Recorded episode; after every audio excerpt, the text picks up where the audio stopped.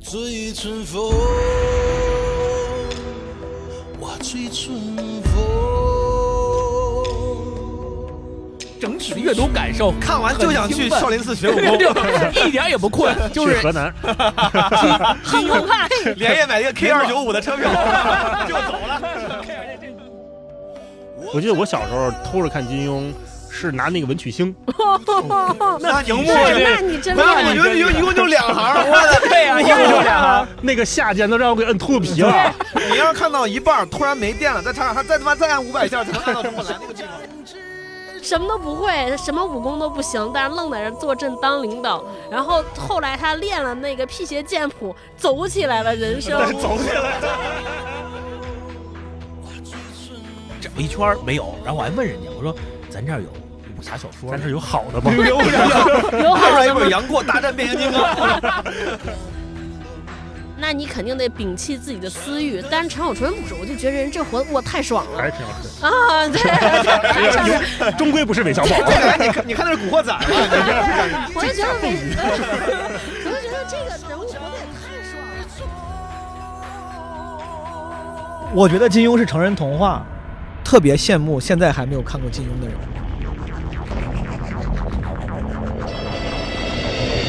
我要还我大地，我会倚天屠龙，但愿见你笑容，让我有始有终。 Hello，大家好，欢迎来到新一期的文化有限，我是大一。我是超哥，我是星光，哎，大家好啊！今天看标题就知道我们又有朋友来跟我们一起聊天了，嗯欢迎毛书记。好，欢欢迎迎。欢迎欢迎欢迎，毛书记跟大家打个招你呼。看毛毛书记没说话，我就想我想不说话，让你们这样又又来了，朋友们大家好，对，我是毛东毛书记，又来文化有限做客，非常开心。哎，开心开心欢迎欢啊迎啊！好久不见，今天我们跟毛书记来聊一个话题啊，嗯都是我们非常喜欢和期待已久的一个话题，就是聊聊金庸跟武侠。哦，啊、那本来是想邀请毛书记给我们录一段片花的，后来聊着聊着发现，哎，毛书记对这话题也感兴趣。我主动请缨，这个 我是是我自己厚着脸皮。他当时那个大一找我要我录个中间的一个小片段，嗯我说我能不能参与，啊嗯因为我确实特别喜欢金庸，而嗯那个我自己恰好又没有录跟金庸相关的节目。之前很早的时候在单立人，我们一言不合那个节目，我跟博博还有大锁我们录过一期，但是好像不知道后来因为啥就没发出来。就我对特别想跟大家聊一聊，嗯，所以一会儿我就用我这个给大家读这个中间的片段。超哥呢，可能代表的是广大这个对武侠没有那么熟悉的听众。对啊，他是改编党，咱们是原著党，是不哎是？对算能不能这么说？我我可能也算不了特别的原著党，因为我看的呢就是非非常典型那几部《射雕三部曲》啊，《倚天》《天龙八部》这几个看过，啊其他社的交社交三部曲， 对探探、社交 Tinder、陌陌， 社交三部曲，你都对看了？嗯好好一样，社啊没有交没有不就是讲社交 嘛，一个意思。没有没对有没有，射雕三部曲。然后呢，星光跟毛书记可能是对这个金庸的原原著哈看的对嗯比较早，看的也比较多。 O G，没有，我只能说是我我不知道星光，这咱我俩咱俩也没聊过，我是每本都看了，都看过，只看过一遍，至今反正印象我就不应该不是那种说特别，呃，懂的那种人。你呢？你是那种很熟悉的吗？呃，不是，我也是基本上都看过，只是有几本儿不是那么有名的，比如特别薄的，没有完全看过。基本上也是看过一遍书，然后看过电视剧，哦有时候会翻阅一下，偶尔明白一些篇章。然后电视剧是基本上近现近代跟我年龄比较相近的都看过。明白，啊哦懂了。那我们就先回忆回忆，就是大家对金庸的初印象。嗯，我先说哈，我小时候就是看这个武武侠小说，首先是看武功，看打打戏。对，嗯我小时候特别爱看武打片儿嗯，我甚至连《大话西游》第一次看我都是当武打片儿看的， 我觉得打得非常精彩。 然后后来呢，再看就是可能是看剧嗯情，长大一点，比如上了高中了，对吧？嗯你看那个电视剧剧情走走向怎么样？嗯然后再再后来就是这一次看，哎呦，今儿咱聊这本书还没说哈，嗯聊六神，我好不容易来一次，你们现在这业务水平已经退化到这种程度了 吗？ 我们今天聊这本书是《六神磊磊读金庸》，对那六神老师大家都很了解了啊，没错就是一个解读金庸，然后他讲唐诗也非常好的这么一个对作者。嗯，所以这次在看这本书的时候，我突然发现金庸里面有很多以前没有发现的点，就跟我们实际的生活，包括上班、职场好像都有点关系对，啊。这就让我看出一新的层次。嗯，所以想问问你们几位哈、就是第一次对金庸有印象，或者是觉得哎这东西有点有点意思，是个什么契机？嗯超哥先来，我读金庸是在我们家被我大舅带的，我大舅是一个资深的金庸迷，嗯，而且他特别那你酷赶爱武紧走，把侠。大舅连线连进来，让 大让大舅替 你。嘟没有没有嘟大舅，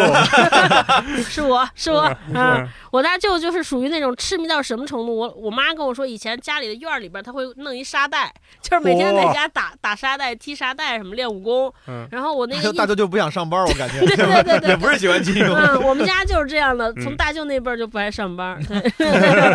对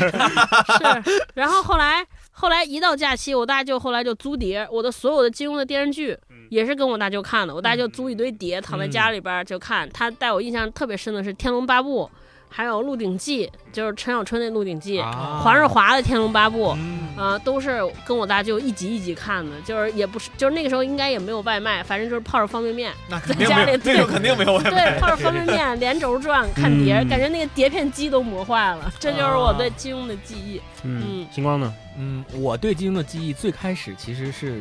通过一个电视剧，就是刚才超哥说的黄日华演的那版《天龙八部》。啊，对，就是现在那个一说起黄日华演《天龙八部》，就想起兄弟我忘花光给，就那个歌儿就想起来了。对，啊 嗯这个，然后我是通过那个，我才第一次认识到原来还有这么炫酷。其实他那个现在看，也他不那是个很电视简剧陋里面的对特技啊、很武粗打糙也了很粗糙了，但那个时候看就觉得都这么炫酷啊。嗯对，尤降其龙那十八个六掌脉神剑嗯，能出对去，，降龙十八掌出来俩龙，然后在天上 飞。那个版就是只就是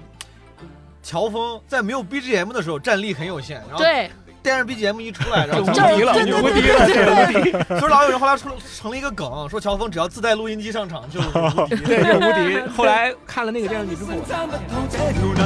登峰品宇宙落入未曾彷徨，欺山趕海千雪片也會絕望，拈花把酒偏折煞世人情狂。憑這兩眼與百臂或千手不能防，天空熱雪漫漫風水浩瀚，這沙滾滾水皱皱笑着浪蕩，貪歡一晌偏教那女兒情長埋葬。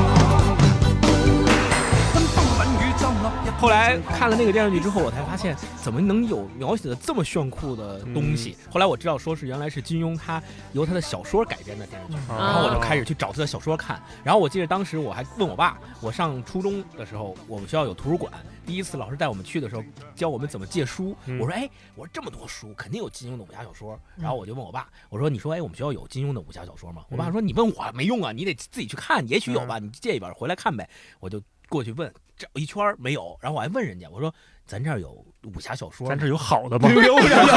好出来一的本吗《杨过大战变形金刚》，然后老师一看我的眼神都异样了，嗯老师老师说没有，我们这儿没有那种书，不要没有那种书，对，没有那种啊。书。闲书。后来我就这个印象特别深刻，嗯然后我就到处去找金庸的书看，嗯这个是我第一次接触金庸。毛主席呢？我第一次接触，我很惭愧，我就感觉你们看的都还挺早的。黄日华那个版本呢，我后来可能又重新多看过，嗯，但我小时候第一个有意识的完整看的其实是古天乐的那个哦，版对本对对对对神对，雕侠侣》啊，这次是我不经意的离开。对归起来归起来来，悲哀。对，对对对对胡对军和瞿颖唱的，是的。对哦，当时在那之前，我知道很多经典的版本，比如说《天龙八部》也好，什么《食疗》也好，但我应该也在电视上断断续续的看过，就是有概念，知道这几个人名，但可能年纪都太小了，就嗯唯一完整有意识的看过的，第一个是《神雕侠《侣神》，雕侠侣》对，啊，那个时候还叫白骨，就是古天乐分两个阶段，一个是白白骨，骨一个是和黑骨，。对，对， 他还没有去泰，没有去那个美黑的还时没候，黑呢啊，那个时候我我不知道，你们看来都看过那电视剧对吧？对看对过。我当时作为小孩儿啊，实话实说，我对我不觉得李若彤特别好看，，对，就是都他他说我说这你这就这么追姑姑，你这姑姑也不值得你这么努力啊，就是长得也不咋样啊， 嗯就是觉得不咋好看啊。古天乐的时候我也觉得有点奇，反正小孩小孩的审美啊，小孩嗯对那会儿你多大？小学小应该时小候嗯小对小哦，我插一嘴，嗯，就是李就黄日华那版里边的那个谁，那个是谁来着？也是李若彤演的，就是段誉特别喜欢的那个王语嫣语嫣，王语嫣也是也是演的。神但是因仙为姐姐，对神仙姐姐，但是因为我之前还没看过，就是看过一点《神雕侠侣》，然后我对这个古就是金庸的宇宙也不懂，嗯然后我就但是这两个人吧，李若彤演的又很像，也嗯都是是那是是种高挺仙儿冷的说说话啊话不，说话，我然没后表情。啊我就老感觉这两个戏串戏了，你知道吗？就是每次李若彤一出现，我就感觉就开始演，又又进入《神雕侠侣》那个阶感觉段刘了哎荣。不是个好女人，一会儿勾搭杨过，一会儿给我段 誉。对，还有还有，我就感觉那个段誉就应该换人，说哎，这个段誉一说话，我就说哎，这是我一个古天乐来啊，这个人出来什么？啊看嗯，串了。那个哎，时候很多那个角色会互串。对黄日华演过就是嗯乔峰，乔峰，嗯但在社交里面他也演过郭靖靖、虚呃竹，好像虚竹哦，哦，社交呃社交里没有虚竹不，是不是不是啊那个天龙天八龙部，天八龙八部天龙八部演过虚竹，天龙八部啊嗯哎，那个谁，刘亦菲是不是也演过神仙姐姐和姑姑？对她也是两两那个俩都对演过吧？你看，这啊其实两个时代的审其实是美。对两个时代的审美都是那样的。这就是那个金庸那边几类，六神雷雷老他不是分析的时候就说嘛，这个金迷通常会分成几类，就是女主嗯女主角、妖仙女、妖女啊跟魔女。对对对，他就有一些人就可能就适合演仙女的，仙女好演，可能就不用咋说话。对，审对美不需要演技。表情美就行冰了。清玉洁就行。嗯哎，，说到魔女，我印象最深刻是那个杨丽萍演的那那个梅超超风，风，我太好看哇了，那个是这张纪中版的射雕，哎对我那个可爱看那个。是是那个版本不错我觉得他们挑角色挑的是真厉害，我当时嗯就是梅超，风。让杨丽萍演梅超风，她有舞蹈功底，她对那个她那个手艺出来，手对就是她能演太梅九超阴风白骨爪，了太厉害了。九阴白骨爪嗯。我能插插一个问题嗯吗？来这儿，就是大家能不能分别说说你们心目中就是最经典的一个影视形象，就是影视形象，嗯，嗯，就最最局最限符于合。金庸 吗？金庸里头对，的就是金庸里肯边定是金庸啊， 的。 嗯今儿聊金 庸，我说对陈小旭，对，突然开始说，我说绿巨人，我对，你就觉得说他不是好多版本吗？嗯你就觉得那个版本里边那个人就是你书中觉得就是那个人。我想抢答一个，嗯，周迅演的黄蓉，哎我也想说这个，灵气儿演的特别好特别好啊因，为主要是我很喜欢我我我做过的第一个春梦就是跟周周迅。啊，我哇超喜欢 周我迅我。初一的时候梦到跟周迅在我们小学的车棚里面，反正就是抱抱亲亲。之后我也当时不懂，我也之后就没有了。但我对周迅，她一直我在我她在我眼里一直是一个女神型的形对象。，嗯，她演黄蓉演的挺好的，我挺喜欢星。光有没有？也是内地版的《天龙八部》里边胡军演的乔峰，峰我觉得特别合适哦啊啊，那个是豪是气我就能演出来。嗯黄日华那个感觉，他就是我是感觉他的服化道。咱们可能理解不了，嗯就他头上戴那个哦帽子，有点我老西感域觉的他那为个什么感觉老戴那帽子？干嘛戴那帽子？嗯胡军就披头散发的，一看对就是对，啊特英雄糙特，特壮啊嗯很多人对黄日华的这个版本的角色，因为可能也有时代那种光环的加成，对，但确实他有点像杨子荣过来演演乔峰，就是 杨子荣在对对浓眉大眼了。对，嗯，毛书记呢？就就是金金庸庸宇宙，嗯呃周你也是周迅周迅演的。嗯我刚才就是嗯你说抢答的时候，其实我当时脑子里想的第一个人是他，啊？嗯嗯，哦，我说一个嗯是李亚鹏版的那个。《笑令傲狐江冲啊湖》里边的那个微子演的任务，哦就是啊岳岳不不群群啊岳不群太棒了，岳不群太棒是了我就真的给我眼惊了，就是一嗯开始就感觉这个人太怂，什么都不会，还君得子当剑领导。对，啊君子剑就是就是就 是就是什么都不嗯会，什么武功都不行，但是愣在那儿坐镇当领导。嗯，然后后来他练了那个辟邪剑谱，走起来了人生，走起来那种就是我很牛逼，我终于不用受你们压制啊了。 但是我又不能让你们看出来我很牛逼，就那个劲儿演的啊太好了，挺踊跃因为那嗯眼神儿，我记着我小时候看超哥说《笑傲江湖》那版的时候，就觉得他那个他那个手，就是他啊练完了这些剑谱以后，他手不一能让直人是这样的，不能让人知道嗯他已经就是没有胡子，已经假不胡行了，子，没有对对对已经不男不女了嘛。嗯但是他那个他不由自主的那个手，有时候就老捏棉花纸，对，老就老捏说那话个的梅花儿，就是对，老特别特别有意思啊。是那那个版本里面的任盈盈我也挺喜欢，啊徐徐晴徐晴，因为那个时候我女神我还没有看过原著，就是当你没有看过原著的时候，这个这个电视剧拍的又还不错的时候，嗯嗯基本上那个形象就成为你不可对磨灭的哎对形象对你心我现在心里没想到任盈盈，就是不得已的就能想到许晴，嗯但是演的又确实塑造的挺好的。嗯是嗯是，呃，我有我插我我补充一点，就是我不是一开始先从电视剧接触的金庸嘛，嗯后来我跟毛书记的感觉是一样的，看了电视剧的一些塑造的比较好的形象，我就对这个人物形象定格在那个演员身上是了。的，是的，我再翻开他的书，因为金庸的旧版书，他每一个章节前面会有一个画儿嘛，啊嗯就是线画儿嘛，线条的画儿。他那个线条画儿其实是非常古装的，嗯，然后每次我看那个古装的时候，我就对不上人，啊然后我就觉得郭靖应该就是那谁，就是乔峰，就是就是李亚鹏就是黄日华。金庸你这画的也不像啊，对，你他还们不一像般黄日说华这。什么啊，这这不就俩古代人吗？什么跟什么呀，就嗯完全没有那个感觉。对给这金庸写信，请你重画。 啊，不是周不迅是金庸吗？画的呀。嗯是是，还有，我们再再继续我们这个回忆的过程哈，嗯好，有没有哪个时候是大家认为金庸是不值得一看的？因为我小时候看金庸和福尔摩斯在我们家是没有的书嗯哦，啊，就是我问过我爸，我说，哎，我说我身边同学什么的小伙伴都看金庸，或者都说什么福尔摩斯破案特特厉害，我说咱家书也有一些，怎么就没有这两套呢？然后我爸呢就说。金庸啊，他认为它是非常庸俗的读物、嗯哦啊，是给这个没有什么文化的人看的，嗯类似于我小时候看故事会的那个心态，嗯就是说就没有任何营养。 是所以我爸至今，我前两天还给我爸发消息，我说我们要聊一期金庸，说你当时为什么就不看金庸，不看武侠？他给我发了一长串哦儿，大概就是这个意 思。呃，解释了一下，叔叔，你管管杨大一。就是至今他还是就他也尝试持有那过，个我觉得我爸观点这个心态很好，就是他持有某种观点，但是他尝试过，就是嗯，他看过金庸的一些故事，但是的确是进入不了那个世界，读不进去啊哎嗯明白所以我们家就没有金庸。嗯，然后呢，老师像星光刚才说的，以前图书馆里也没有，嗯说这个不是咱们提倡的读物，嗯，嗯，包括这个书在港台那会儿，就在台湾也是被禁过的。对，射雕嘛，当时说射雕是说那个什么什么毛泽东那怎么怎么射弯弓射大雕，嗯，后来在台湾那边还改过名叫《大漠英雄传》，因为它不对能叫对射雕是是是啊，嗯就是它有一个被禁的过程。嗯然后后来再到咱们上学，好像就晚期吧，啊，那个《天龙八部》又进教材了。嗯，啊，啊，它有这么一个过程，你们小时候有没有这个经历？就是偷着看，就是我知道，我知道金庸应该是跟邓咱们的这个老爷子嗯聊完之后解禁了，是有过是有过禁书这么一段时期，嗯且在八十年代那个时候，因为呃中国那个时候文艺文艺非常盛行，嗯大家普遍文艺素养比较高，嗯所以说对金庸反而是这种通俗读物评价不高。但嗯到、瞧不上。对，但到我我感觉我记事儿的时候就已经没有这种非常明显的这种嗯风潮了，啊论调说不能看。嗯嗯，确实小时候也没没有没有主动想起来看过。嗯你说有没有说觉得不值一看的时候？其实真的有过一那么一次，我从来没有对金庸有过任何负面的情情绪。嗯唯一一次是我小学大概一二年级的时候，看我舅妈拿了本书，写的是《书剑恩仇录》，那是我啊金庸的第一本书。我当时觉得这名字很土，嗯，哦他说这是金庸的书，我想他妈金庸这也不行啊，这写的什 么名啊？我说这金庸这写的书，这什么《书剑恩仇跟录》那个《刺激一九九五》是一个意思，就 很土，我说什么恩仇录？哦，而且可能那个当时那个版本有可能是个盗版，他那个片那个印封的也面不好封面一上来印的可能也是那种不太好看的很老的画儿。嗯，我当时因为因为这本书，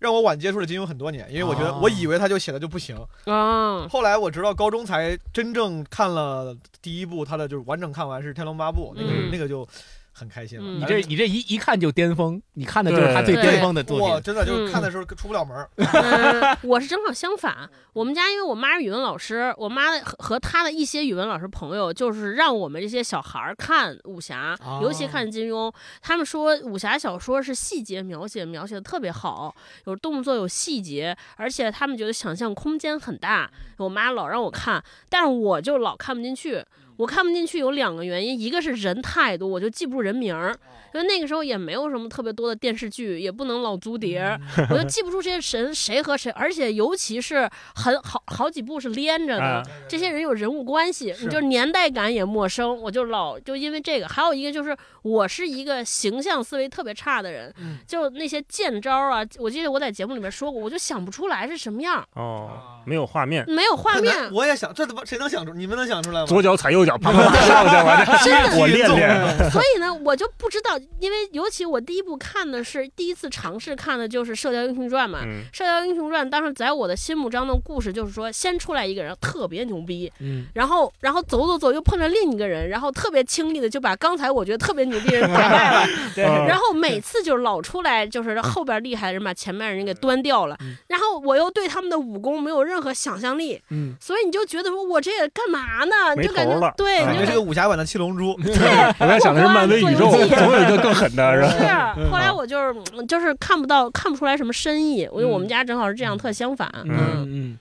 我我觉得特别不值得看的，我倒是对本身金庸的著作没有我自己发自内心的特别不值得看的时候，但是有一段时间确实是不提倡我们看，尤其是上学的时候，嗯老师一说你们要多读课外书啊，然后还特还特别会加上说那个武侠小说就不要读了啊，嗯就特别会说这 个。怕沉当时我们还觉得说武侠小说多好看啊，为什么不能看啊？凭什么不让看啊？对吧？嗯然后老师就会跟你讲说，武侠小说这个吧，你们这个年龄，第一看了之后很可能会打打杀杀，学会这些不好的、啊暴力的这些嗯行为；第二是他也没什么文学素养，他哎呦就是一个特别嗯通俗的一个小说。哎那老师就是没想到市加到教材里了，没错儿是，就是市井人民最底层的人才喜欢看这个呢。嗯你们应该看的高高级的，比如说鲁迅呐、高尔基啊，看这对些。嗯对对，对，啊才钢行铁怎么样炼海成燕的？呐， 不要不要老看金庸这种低层的人才看。现在金庸在课本里了，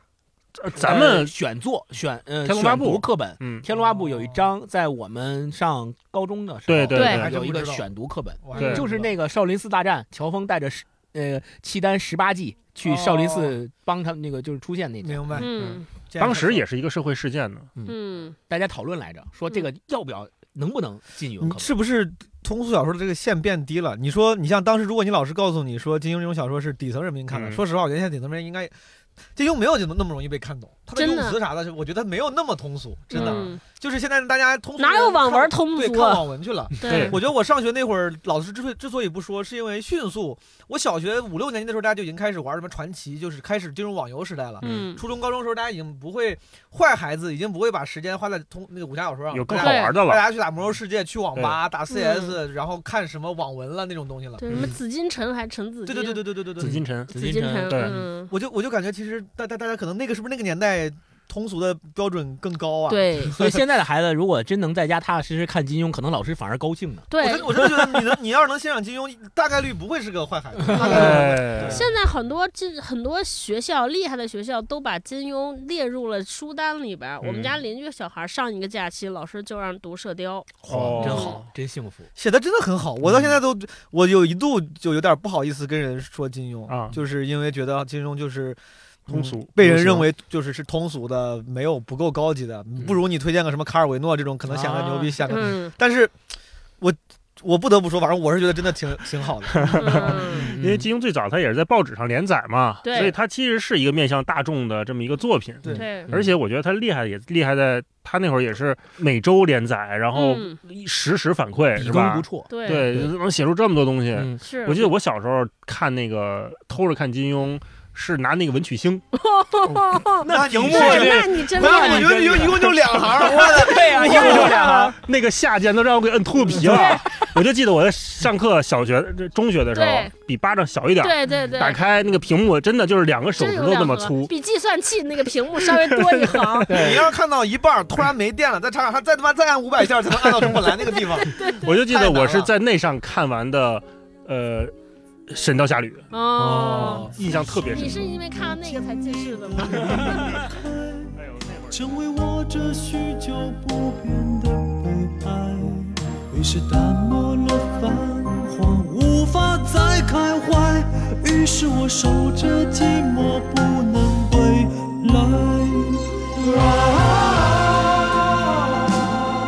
勇气那接着毛主席刚才说的一个话题，就是读金庸到底能不能读懂这个事儿，嗯我觉得特别有意思。就是其实说老师跟我讲说嗯金庸是底层人民才看的书，其实可能恰恰证明了一点，就是很多呃文化水平不那么高的人能读懂它，因为嗯其实不太需要，比如说像卡维诺，可能我们读一篇卡维诺，觉得不是说啥呢，云里雾里的。所有人都读不懂。对，但是所有人都一看金庸就觉得哇，这个厉害啊，这个武功高，这个的就都能看懂。但是金庸的高明之处就在于，你觉得所有人他都能看懂，但是它里面其实大有深意。哎很，很多人看，很多人所谓看懂，其实恰恰是他没有真正看进去他那里边的深意。嗯我觉得这个是今天我们在这儿聊金庸的一个特别棒的嗯顺滑，啊转身了， 就那我们水 平没有雕比。如，比如我们今天要聊的这本书，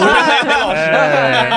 哎提到六十雷雷老师，就是毛书记是赞誉有加啊，嗯跟我们说说你的感受。那天呃，大一第一次跟我聊到说你们要做《六人类读金庸》这本书的时候，我还很兴奋，我就跟他说，我说我很喜欢他，然后我就翻我的朋友圈，嗯，我一五年就转过他一篇那个公众号，那个时候他还没有，确实是没有火，他 嗯后，来在公众号上有这个，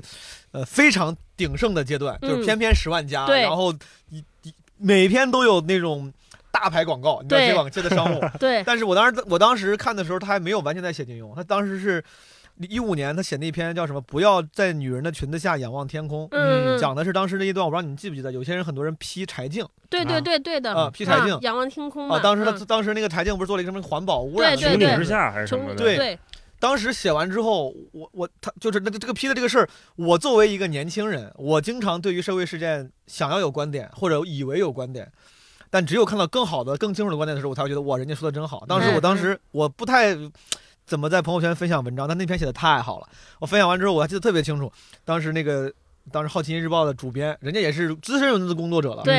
他说这是谁怎么写的这么好？就是哦 我就觉得可能真的那个人是写的好。我嗯对我当时我还不知道这人是谁，我说这人应该真的写的好，所以说才会。如果只有我觉得我觉得好，可能是我没见识，但人家嗯你看人家主编也觉得好，对说明真的是厉嗯害。星光呢？对六神老师有什么初印象吗？呃，我对六，因为我知道他这个人就是从他读金庸开始的。我零零星星的在他的公众号里面看过几篇他写金庸的，当时我就觉得他的洞察力和他对金庸的。呃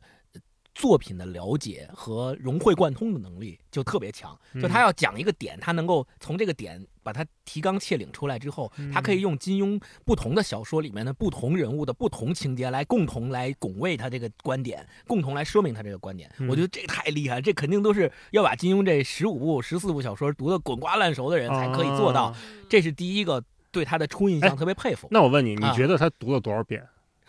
你说个量级吧，因为前两天道长跟他对谈，问了这个问题，我知道答案。 我我我我 你猜一记得个他他好像说是嗯每一部都读了十几遍，是十几对吗？少嗯了，我觉得这不读十遍以上，可能都都不太可能能写成这样。他说二十二。二三十遍是有的，哦就是完整读二三十遍，然后零星的手边就没事就翻，没事就翻，嗯那就不计其数啊。太你继厉续害了，对，这个是第一印象。后来他还呃，除了读金庸之外，还做过读唐诗，嗯，啊，然后我还专门买过他后来出的《金庸六神磊磊读唐诗》的那个书，也看过他读唐诗的一些解读，所以我就对他的文笔和他的洞察力还是非常非常的感觉到佩服，并且我觉得读金庸能读到这个份儿上，真的是在就是我可能没没见也没见过多少对金庸解读的嘛，但是在我目力所及的范围内，我觉得他是读金庸我我最觉得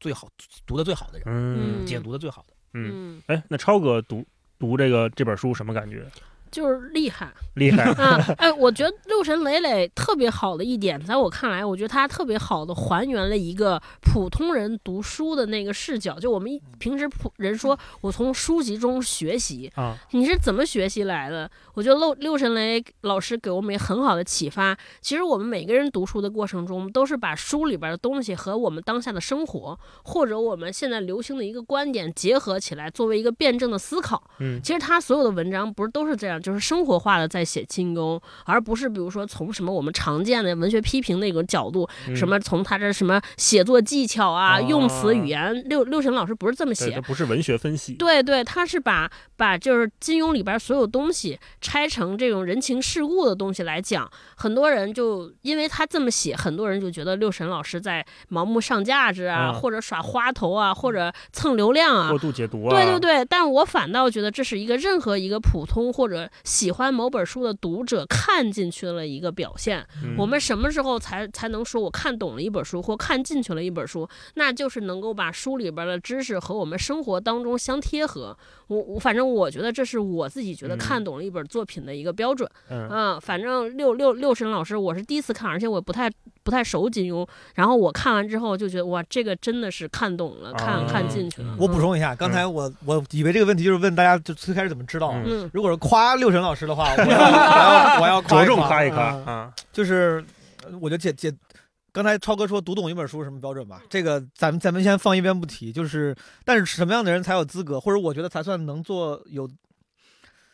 做一个好的解读对一本书，就是就像你做任何工作一样，咱们把它做成数学模型，就是它要有输入有输出，中间有一个 process，有 input 有 output 有个 process。咱们一个一个看啊，就 input 需要你拥有准确的信息，你这个 input 才是准确的嘛。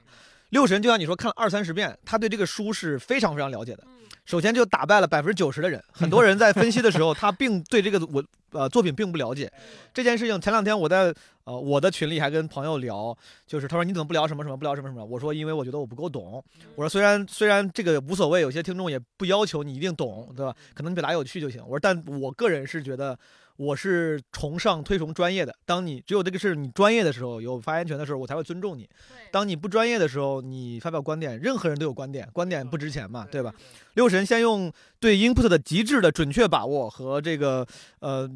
了解和熟悉，对吧？打败了百分之八十的人。然后他中间那个 process 就是包装那个过程，对，他的文笔本来也不错，他新华社的前记者嘛，没错对吧？他文笔又很好，然后最后那个呃 output 这方面，就是超哥刚才说嗯这个，他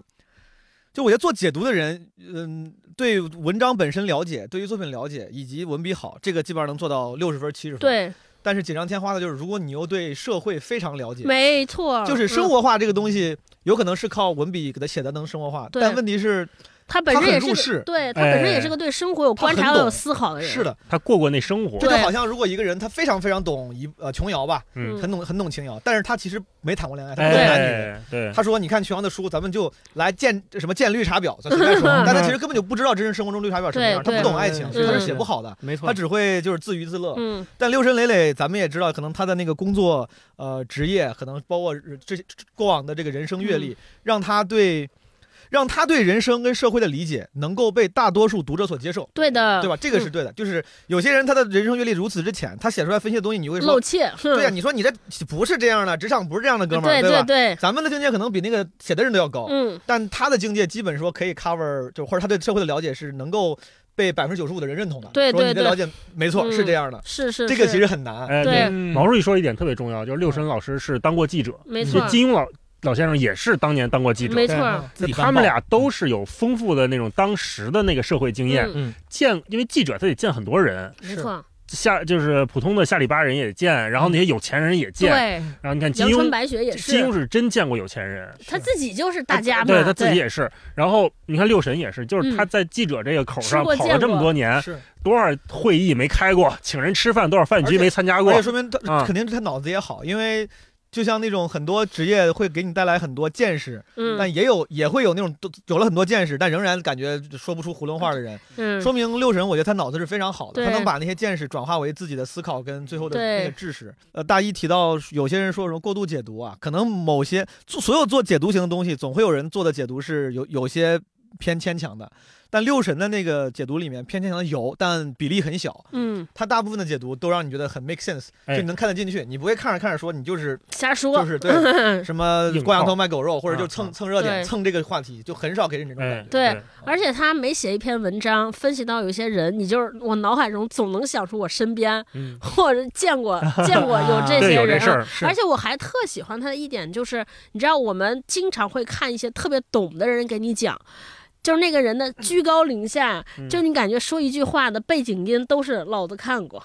啊，我懂。嗯嗯，但是你就看六神磊磊的书里边，你没有这种感觉居高临下的那啊种压、压迫感对，啊我他觉没得想这个给也人上课，对，我觉得就特别特别难。哎嗯就我们在自己生活中，比如说经常讲的讲的，都难免掩饰不住这种我懂你不懂的那种、嗯那种对东西对，但对他没有，是嗯嗯，我觉得而特且别会，很多文章你能感觉出来他，可能他看太多遍了，他已经没有必要、没有欲望去追求那种优越感了。嗯，他有有时候我就感觉他这是他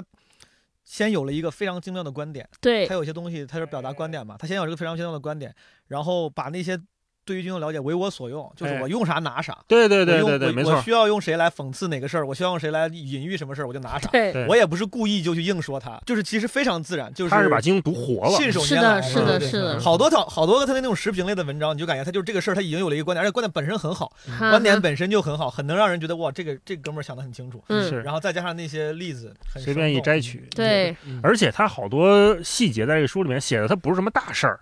他是拿很小的事情来边角料儿，对甚边至角料来写，就能写出一篇文章来，嗯而且我们看来都是津津有味的啊。我想问你们，这是就是因为进这本书之前，本来想让咱们在在聊金庸嘛，嗯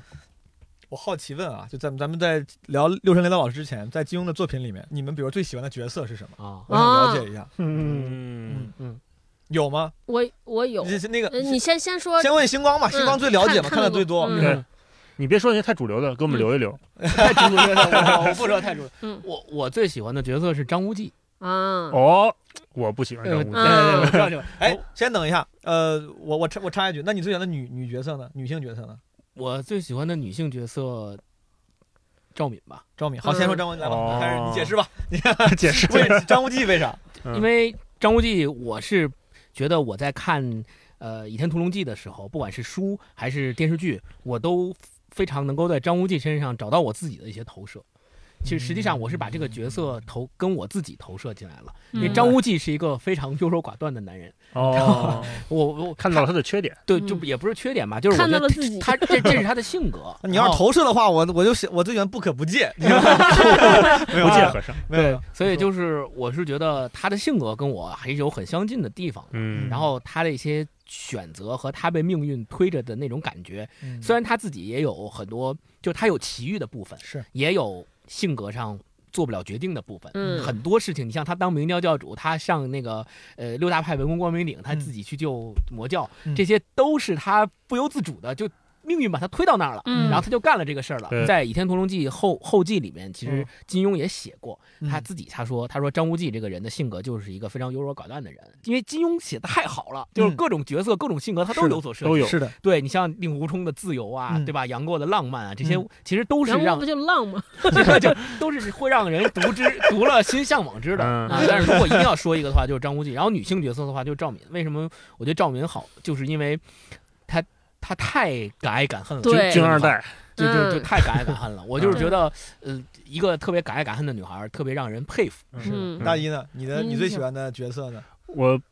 男性角色，我觉得老顽童，啊，啊这我觉得这他是想通想明白了，对，他是在这个系统之外的，嗯，但是他又在系统里挂名儿，没错儿，全真教嘛，对吧？有编制， 嗯但是我不跟你们玩 儿，嗯啊，我自己能能有我的小兄弟，哎，对，不跟他们 卷，你这想进正邪呀？感 觉是而且人家中神通嘛，是吧？嗯也也是真的是有本事。对这个男性角色，我觉得老顽童这个境界是最特别最高的喜，欢嗯他也不求不求什么，他的角角色很有魅力。哎，对，让人很喜欢， 嗯就很想跟这样的人交交朋友，嗯不管是同辈儿的、小辈儿的哈，他都能玩到一块儿去，嗯这是自。由戏谑，没有那么当回拿那些东西当回事哎儿，嗯而且就是还很厉害。是啊嗯你们争来打去的那些东西，我就哎呀，我也没那么在乎，不在乎好嗯像啊嗯啊对嗯这种女性呢？女性就是黄蓉，嗯，我觉得黄蓉是金庸宇宙的第一大女主，啊基本没毛病。你想，她贯穿了，基本贯穿了三三三部作品对，两部半吧，都有都有。啊，那在这里面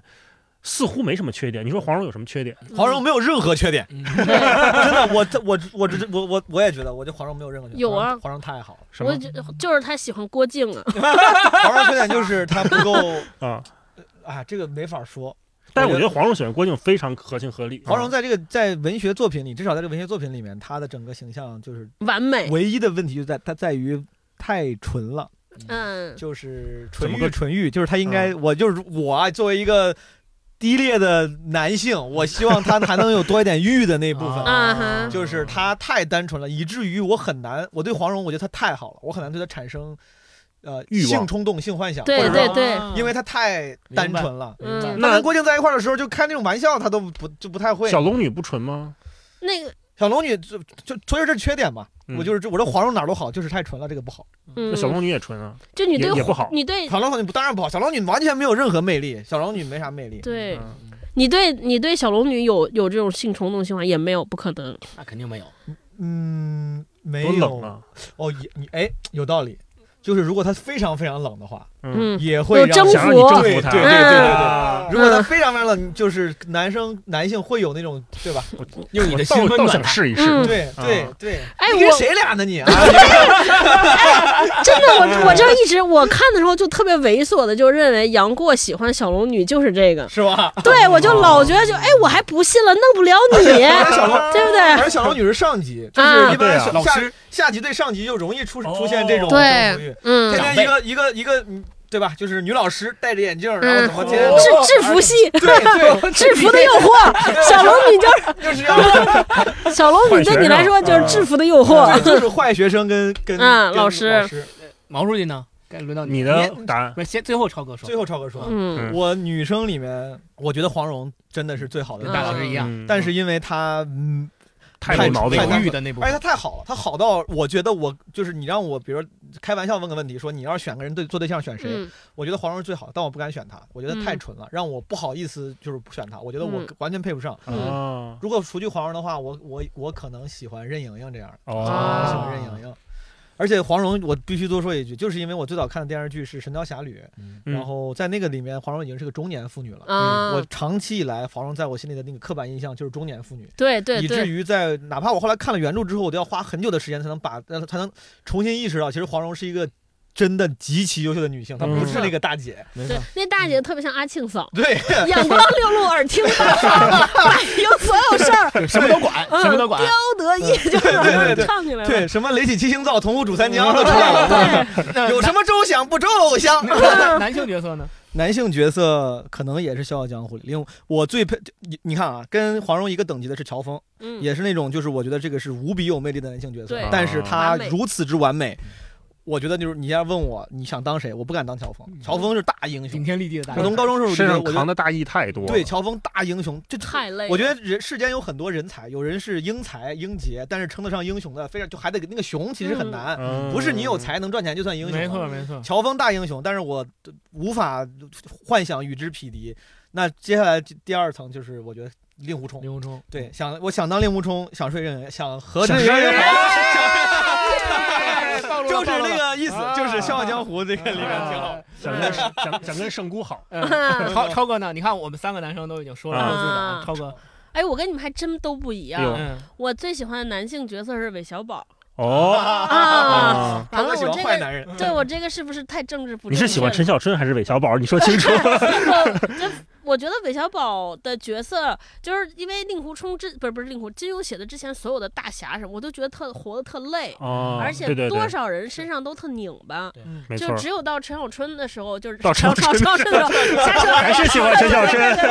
到韦小宝的时候，我就觉得这个人可能就是因为他太卑微了，嗯就一开始就特别知道自己想要啥，而且你说他为了实现这些目标不择手段也好，还是怎么着嗯也罢，就是你高高级的理解，觉得这个人算自洽；嗯低级的领低级的，就是为了求生不择手段，我就觉嗯得这个人就特真实、哦特鲜活。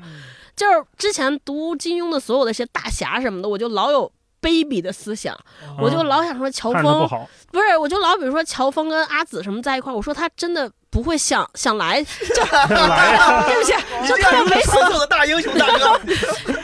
我觉得这也憋得太难受了。就是就包括像什么那个谁黄蓉和郭靖在一块儿，包括张无忌什么的，嗯，我就老感觉这些人就。就活得特不自在，哦我觉得这可能也是金庸厉害的厉害之处，就是你要侠之大者嘛。为国为民，对，那你肯定得摒弃自己的私欲。但是陈小春不是，我就觉得人这活得我太爽了 还是陈小春，啊！对，太爽了。终归不是韦小宝。哎你看你看那是《古惑仔》吗？ 我就觉得每叱咤红人，搞搞震便當真。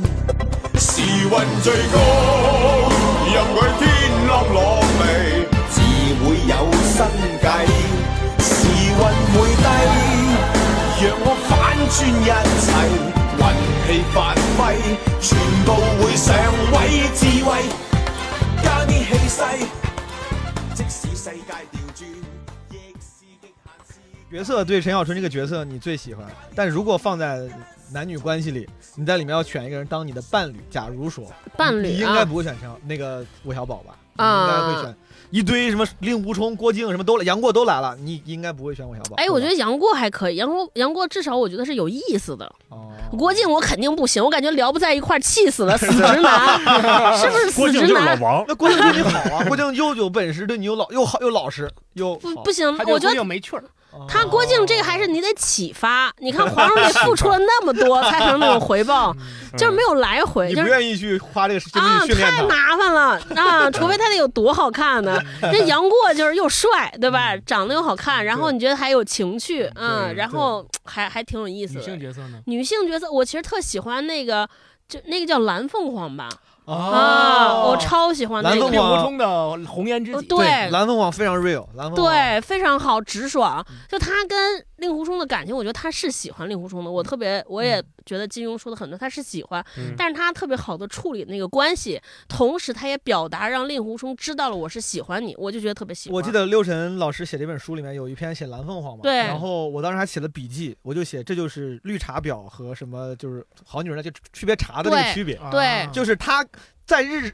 正常的正房眼里，她是一个跟自己男朋友走得很近的人，是很容易被人当做茶。对什么婊，对吧？嗯加引号，朋友们啊，不要来嗯道德审判我。但是蓝凤凰处理的非常非常好，对的因为她很坦诚，嗯他，对这件事情就是我跟你的，我跟这个男生走得近，我愿意对他好，但是我丝毫没有装，没有不坦诚。是的，是这个的，非而且常重而要且他也没有给令狐冲造成很大的困扰。对不是他，你说有一个女的，如果跟这男的表白，而且跟一个有夫之妇表白，不管那个那个丈夫怎么表示，有有女朋友怎么表示，你你还是会有道德上不舒服。有一个女孩这么喜欢我，但是我不能喜欢她，嗯但是她就是蓝凤凰从来没有过这种越界的表白。嗯，我觉得他是时时刻刻也在为对很方懂事儿着想，对我觉得特别不戳好破。这层窗户窗户纸，戳啊破之后咱俩反而就可能就没戏了。对，而且也嗯也会让，如果当朋友的话，也会让朋友为难这。就是为啥我想当令狐冲，令狐冲太爽了。我嗯那那你为什么不想当杨过呢？一见杨过误终生，看见杨你的都喜欢你。杨行过啊，那杨过太渣了，杨过，嗯，你你你哪你你你觉得啥？我觉得令狐冲太苦了，有一个那么着师傅，我就是一 哦开始特别不喜欢，伪君子是吗不人喜生欢不行，不喜欢令狐冲，就是我不明白为什么你师傅、你师门、你师姐、师弟都对你这样了，嗯你还不走？嗯，可能这也是我佩服他的原因，因为我自己嗯是没有那种容忍这种委屈的哦胸怀的。然后看到这个之后，我就觉得你想成为谁嘛？可能我觉得想成为这个比我好一点的人。啊、那嗯这不是一种瞎 吗？然后杨过为啥？是因为本能的渣，他就是本能的渣， 本能的渣。他跟就是我本本来我就咱一会儿聊那个嗯六神老师，我就是他写那个杨过那个写有一篇他写郭襄，说你为什么不放过我？对我当时我当时觉得写写的太太好好了写的太好太懂了，这个就是属于这个就是属于不光要懂金庸，还要懂男人和女人，没错懂得他写的非常好。他说就是本能那段是吧？嗯杨过本没有必要给他三枚金针，嗯本没有必要摘下面具，非他妈再撩你一下，但我就是要最后就是假忍装， 不住，对忍我不住就是就嗯我就你还竟然还没有征服你，我嗯不行，我就要他妈最后我征要服就对你。那股劲儿，对我就对要那股劲儿。杨过这种 嗯，对 对，你们看有一个虽然选的都不一样的人，呃你们俩是黄蓉，嗯我是赵敏，有一个最简直的区别，都是妖女，都是有哦都是妖女。嗯任盈盈也是妖女，对啊大魔所以头六神雷雷老师在这里边把金庸的那个女性角色分成三种嘛，对对对对对魔女、妖女和圣女还和是什么？对，就是对仙女。仙仙女女对仙女嗯所以他说金庸，他推断金庸老先生应该也是最喜欢妖女，最喜欢妖女，因为他的笔一旦写到妖女，就比比其他两种类型的都写得好，对，对哦就都其行实蓝横着凤焕发了一妙样，笔蓝生凤花凰，对妙笔蓝生凤花凰也是妖女，对吧？对对对嗯，啊，就特别可爱。哎呀嗯因为我觉得这个其实也也是某种程度上，因为首先我不我不得不说，就是金庸的所有的作著作，因为可能时代局限性，呃，男性仍仍然是就永永远是那种像男性意淫型的小说一对样，对对，永远是有很多高女生大喜，欢。嗯不光喜欢你，我为你做一切，我不求不求回嗯报，对只我只对付出，我不要名分，怎么怎么着？嗯，这个当然是不对的，这时嗯代局限性。但 是就确实，她她那个妖女，因为大部分现实生活中的妖女，就是或者说有点一正一邪那种那种女生，她们虽然很有情趣，但通常会有一些带来的成本，比如这个女的不受控，或者是给你的安全感不够强。嗯嗯，但金庸在妖女里面，就基本上把她们所有的那些可能会有的缺点都给抹掉了，哦对，都给你很给你安全感。嗯我只爱你一死个，心塌地的妖我女，我又是富二代、官二代，我又有钱，我又漂亮，但我你放心，我就爱你一个。对我又独立，我又不拖泥带水，对对对我又不给你对找麻烦，所以对我说还就啊帮你平事儿 啊呢。对对， 典型的男人意淫的那种完完美完女性美，对对嗯就像当时老炮儿那个冯小刚不是拍那个老炮儿，嗯里面许许晴晴演演了一个，也是我觉得很酒吧老那像板。不就是任盈盈嗯吗？对对，就是很像是老是男人意淫出来一个人，对就是我我虽然我已经有困几难了，我找你。几十年过去了，我已经不行了，我就啥都不行，但是还有一个女的愿意一直对我好，对哎嗯，对是这种女生只存在男人的意淫里，我感觉。嗯 是不对的，对对对，是不对的，是不对的， 不对是的。你们这些臭 男人。男的不行啊！来 嗯，来，我们来聊聊这本书啊，我这对节目过去一半了，我们这这本书还没有打 开， 那我们就依次分享分享啊，这个书里哪一篇让你印象深刻的，我们展开聊一聊，嗯，每个人选一篇，先先先来一轮，好吧？嗯毛书记先来吧，我的我好，我本来笔记里面做了好多好多篇，嗯但是我随我随便说一篇，我脑袋好第一个蹦出来的是他写黄药师那个，嗯写黄药师那个是我就这种类似这样的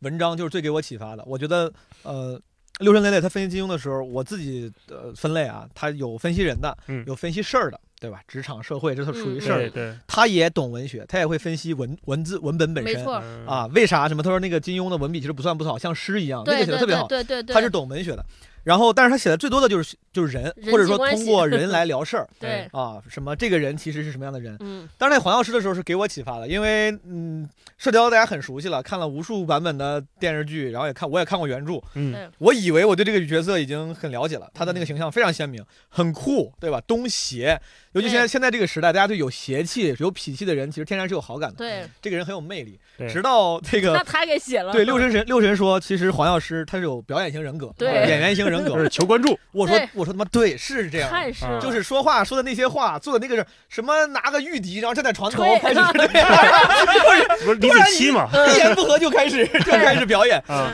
就是嗯说要跟他媳妇儿一一同随他去，跟皇上他 去，随了好几十年了，也一直没对啊走。嗯就买了个船只在做样子，对吧？对船也他妈不开。后来我就觉得是，就是可能可有这种东西，就属于是哪怕是过度解读。当时可能金庸没有故意把它塑造成一个表演型人格，嗯但他这个解读是不会让人觉得牵强的，哎非常非常正常。这个这种黄药师这样的人放在现在的社会里面，可能如果你真的这么做的话，就是会让人觉得有点装啊。嗯，我觉得这类似他这样这样的分析给我启发的，让我重新认识之前原著的，且我觉得跟现实生活非常贴合的，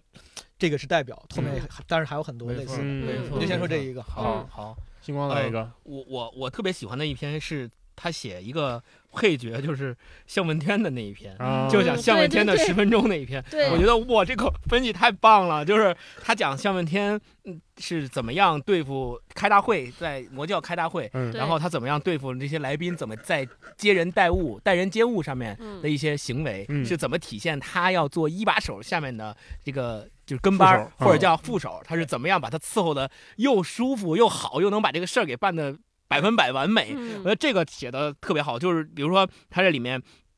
尤其是讲到他说那个有一个情景，呃，任我行要让任我行要让令狐冲当副教主，嗯然后令狐冲不答应。然后当时就跟任我行撕破脸了，说嗯老子不干了，我要下我要下黑木崖，我不跟你不跟你干了，我要、嗯不是他们在华山说我要下华山，我要走。这个时候就考验一个副手该怎么办，怎么控制这个局面。然后你说你什么都不说，那肯定不行，就僵在这儿了。嗯那你说什么呢？一边是你的大领导，随时能够掌握你的生死大生生杀大权，嗯另一边又是你的好朋友，你又不可能说我把跟我好朋友撕破脸。那两边他夹在中间，他怎么做的呢？他先是跟令狐冲敬酒，敬嗯令狐冲，嗯敬酒，然后送令狐冲下山。嗯然后呢，他引得其他日月神教的一些跟令狐冲相熟的人也一起跟他敬酒。嗯这个时候，任我行心里已经很不爽了，嗯他已经心里在暗暗的想：他奶奶的，这些敬酒的人，以后我一个个都要给你们弄死。都不留，也敢当着我的面儿来驳我的面子，对吧？嗯然后他敬完酒以后，他说了一段话，沈问天嗯，他说：“大家听了啊，圣教主明知令狐冲顽强。”倔强顽固，不受抬举，却仍然好言相劝。然后又说，所以圣教主他在这个大会上劝令狐冲当副教主，他们已、他其实早就知道令狐冲不会接受，嗯是他故意这么说，是就是为了要他早就在他的算计之内，对然后一下就把这这个任我行这个又给拍回来了，就是拍马屁拍回来，让大家觉得哇，真是神明啊，料事如神。就对我觉得这块儿这篇文章写的真的是特别好，就是就像毛书记说的，呃，既不让你感觉到他是牵强附会般的嗯突兀，就是硬要说这个事儿，对又让你分析的丝丝入扣。你觉得这句话在这儿说，确实就应该在这儿说这样的话，才对能够把这个局面，也只能说这样的话，才能把这个局面挽回来。嗯 对，我觉得当时我看完这篇之后，就是本来我因为我我我对《笑傲江湖》比较喜欢，对向问天这个角色本来我也很喜欢，嗯但是看完他那篇分析之后，你就会感觉我的向问天是那种理想的，就是完美的副手形象，嗯对我很想要个向问天这样的人，就是又能把你把事儿伺候好。他因为懂我是你对我是老大，我要面子，我不能我不能主动那个有些话挽留我他不能说，嗯你帮我说，你还得给，然后你还得给我个台阶下，对嗯，就是太太牛逼了，这个太厉害了嗯。涛哥来一段，我特别喜欢他最后的那篇文章，嗯是让我看懂了，因为我是一个金庸不太懂的人，嗯嗯，然后看完那个哦，我突然明白，他就讲那个江湖越来，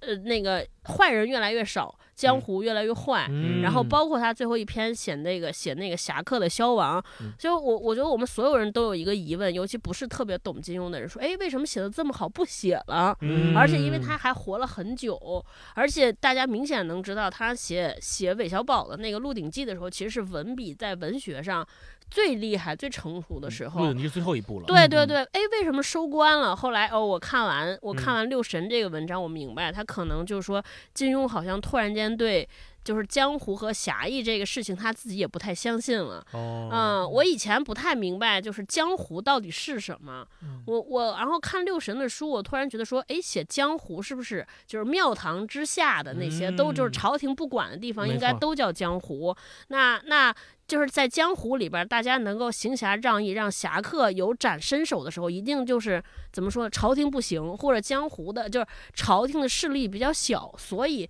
越是不小，越是小的时候，所以民间的势力才能活动，才能纷繁。嗯等到大清的时候，你看他用了他用了这个陈克南的一句话，就跟韦小宝说：“嗯说我这个我不想再反清复明了。为什么？第一，皇帝干挺好、嗯啊，嗯而且大家对于明朝老百姓也没有什么想怀念的，皇皇帝干得很好。没错，第二，主要是我们自己的队伍也不行了，啊 就是我们自己的人又腐败又嗯干不了，所以哎，所以就是就是突然间一个英雄不厉害了。”又苍老，而且最后还是被宵小之辈赐死的。嗯啊，那个谁，六神分析说以以前那些大英雄，就是金庸怎么写江湖不行了，就是第一，在在《鹿鼎记》里边得志的是一个完全不懂任何武功，啥啥，而且他的就是道义，他的言行也和侠义完全是站在一个极端相反的韦小宝，嗯成了活得最久。最厉害的人，嗯第二就是所有人都敬佩的这些侠客，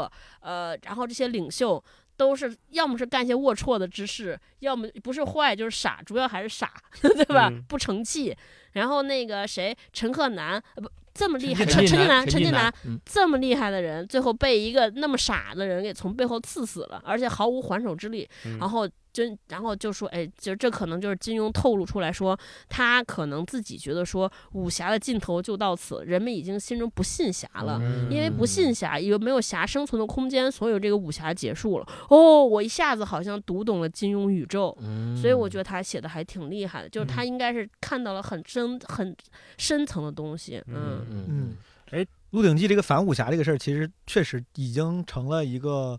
公认了。他对自己应该也，他自己应该也也也分享说过过类似的嗯事儿，嗯就是。最最简单的一个标志就是他的按照时间排序来看，他的十四部小说，嗯 武功是越来越不行。对武功武功在整个里片就越来越差了，嗯就就在整个世世界里的重要性。嗯，嗯，而且当时写《鹿鼎记》的时候，那个时间、那个时、那个那个年份、那个时间，可能也是金庸会产生说这个江湖啊不够，嗯，就是会示威这么一个有对有这么一个心态，嗯嗯嗯嗯嗯，其实这个事儿，如果我们就是你看金庸他在十四部小说的背景，从最早到最后《鹿鼎记》到清朝了，已经，其实他本身的武功在这部书里面的影响和占比都是越来越弱的，越来越越示威的。嗯 恰恰也就是因为朝廷的力量，或者说像超哥刚才说的，侠如果是处庙堂之远的一个一种角色和一帮人的话，嗯那其实正正恰恰是因为庙堂的力量越来越大，导致他侵侵占和挤压了这些侠们。所嗯生存的空间，于是这些侠们就越来越没有生存空间，越来越没有嗯社会价值，对越来越没有社会地位和意义。你会武功没用，嗯你空有一身武功没用，所以大家也都慢慢慢慢不练武了。都变成像韦小宝那样，就是混混日子、混混社社会会，对。是，所以就你有没有武功，你的品行、你的道德是不是正义，是不是坚守底线，是不是弘扬这些东西都不再重要了。没错，所以就最终他《鹿鼎记》写完了封笔了，可能他也觉得再这么写下去，其实侠不侠的也就没什么意思了。对邪他恶讽刺了这个封建王朝、清政府，对吧？后面当然这个情况就好起来了，对吧？ 对，非得这么是垫这么一句。嗯嗯金庸写那会儿特有意思的是，很多武侠都是从香港港台那边起来的，对，咱们大陆这边好像都是读者，嗯真正特别顶流的那种创作者很少。嗯，就是因为金庸他们当时在香港那会儿回归之前还是殖民时期嘛，嗯他们是一帮边缘人，哦，他甚至还在回望大陆，对吧？哦他他其实是有那么一个边缘人想回归中原的这么一个心态的，嗯所以他一直在写这些东西。啊那当写乔当峰后来啊这个时代变了之后，那他也乔峰那也是乔峰的嗯历史、故事里面的历史是乔峰怎么自尽，然嗯后让大辽退兵，嗯但实际上。报给朝廷的则是另外一套，对吧？对说是我们击毙了 乔峰，然后什么退兵，他嗯们没让他错们没回去错了，嗯啊、所以就是变成了一个故事里面的书写和正统的历史产生了一个完全的隔阂。对那这个隔阂变成了我们现在的主流的叙事，没嗯错这个主流叙事，就像星光说的，就让这些边缘的人再也没有用武之地了。嗯对，包括我好像记得金庸说过，就是他最后一部写韦小宝，好像韦小宝是他最不喜欢的角色。嗯，其实他心中还是有那个武侠梦，对，有那个嗯英雄梦，但是这个时代已经没有这个发挥的空间对了没不给他机，会了。啊，也不需要你嗯不们这些需要人你们。嗯呃，包括那个说那个刚才最一刀刺死陈近南，就嗯跟《古惑仔》里边最后那个警察叭一枪把黑帮老大打死嗯了一样嘛，嗯对对？吧？就是一个 nobody，最后结束了一个时代，就这么是巧。就特别没错难就过是。大一，你最喜欢的是哪一篇？对，超哥刚才那拔的太高了，我没事。嗯呃 我最喜欢的是赵敏请吃饭的那哦啊个。啊哦哦，就赵他这这张叫赵敏请吃饭的本事，后面是那个给赵赵敏郡主借船，对，就这对两个连在一起看，我就觉得赵敏就像一个 CEO，对，要当他要憨豆一圈事儿的时候，他得想想很多辙。嗯那这个他请各路神仙吃饭，那嗯首先要考虑的第一个问题。就不是说这发个微信就来了，不是拉个群就来了。说首先是我有没有资格请请各位谁英雄吃对 饭？对 我是一个敌对方，对吧？嗯没错，然后我请中原的各位武林好汉来吃饭，嗯你们凭什么来嗯？怎么打通关系呢？辈分得和你们哎一样对，我的 level 和你们啊一样。是，你看在书里写说，我是汝阳王的郡主，要请你们这些抗元义士喝茶，须得另选办法。嗯那在书中，赵敏把这个对等的问题处理得很好，很自然。一共两步嗯，第一步形成双方在理念上的认同。嗯赵敏先演了一场戏，当着明教群豪杀了一批援兵，嗯，啊，救了一批汉人的妇女。嗯这时候，他在明教的眼中立刻亲切高大了起来。对，须知江湖上门派虽多，不服朝廷管束的也有，嗯但在阳关道上公然杀兵杀吏的，怕也少见。 那这个明教群雄一看说，哎，这行啊，这嗯这个可以，郡主是个自己人，嗯他他愿意帮我们对，帮我们汉人，这是第一个。第二个是形成实力上和阶层上的认同，这什么意思呢？说双方坐到一起吃饭，光理念接近还不行，还得靠实力和身份、没错，地位上得接近。嗯赵敏适时展示了自身实力，嗯他手下的神箭八雄射杀援兵，箭无虚嗯发，显露了国内领先世界一流的 射术，为赵敏的身份做了背书。嗯说连手下小兵都这么厉害，那这个郡主得厉害到什么程度啊？嗯对对对，所以，那我这样的资格是不是有权有权利请你们吃个饭啊？嗯啊，这是首先这两步铺垫之后，这六神老师就说啊，双方的距离感和隔阂感大大消除。没错，这时候明教群雄对赵敏也好奇了起来，嗯甚至起了主动结交之心。没错没说错嗯，哎呦，那是不是我们可以拉拢一下对啊？对对哎对对，对，那这个解决了请客资格的问题，然后才是在哪里吃嗯和吃什么的问题。对你看，这又是一个问题。嗯那在哪里吃？那这个六神老师有一顿分析哈，说有人一请就是高级宴请，五星级对酒店，什么豪华酒店，其实那样不好，太张扬了。哎，太张扬了。嗯而且你像这民明教群这个什么都是抗元领导意识，都是江湖上有头有脸的，嗯看到。五星酒店，我跟你一个敌对势力一块儿吃饭，那传出去我这名声怎么嗯对办？所以，而且会让大家觉得我很奢靡。哎，嗯，对，所以他就说，这些什么张无忌、杨逍、群豪身份超然，做的又是反元的秘密工作，一窝蜂跑到人多眼杂的地方吃饭很不合适，嗯嗯保密和安保工作也不好安排，啊嗯是 吧？然后呢，说还有一个说就是刚才超哥说的，显得很奢华，影响整体对嗯形象，这个对公关不 好。 对，然后他就说，那选了一个什么地方？选了一个绿柳山庄嗯啊，嗯。说这个绿柳山庄一私听家菜，用现在的话说，在北京四合院里边的一个私家私房菜私哎房私菜房，菜嗯说农家乐呢也可以，嗯说私房菜也可以，就是对可高可低。对，嗯这时候就让这些抗元义士们又有了心理安慰，说、嗯那可以啊。很舒服，想这个事儿，其实跟对我们现在职场生活中特别相嗯近。对就是你作为一个，比如你刚入职，领导说你去安排一个饭去吧，嗯我回头要请这几位领导吃饭，这时候你得想啊，嗯对吧？这些事儿他都给你写出来。嗯，没错对。哎，说到这儿，我就特别想知道，咱们你看，呃，有看过金庸的电影电视剧，然后也有读过原著的，然后我们今天再来一起看六神磊磊老师他嗯解读金也庸，对嗯那我就特别想知道，咱们看完六神磊磊老师解读金庸之后，我们如果有朝一日再回头去看金庸老金庸老先生的书，或者是再看这些电影电视剧的作品，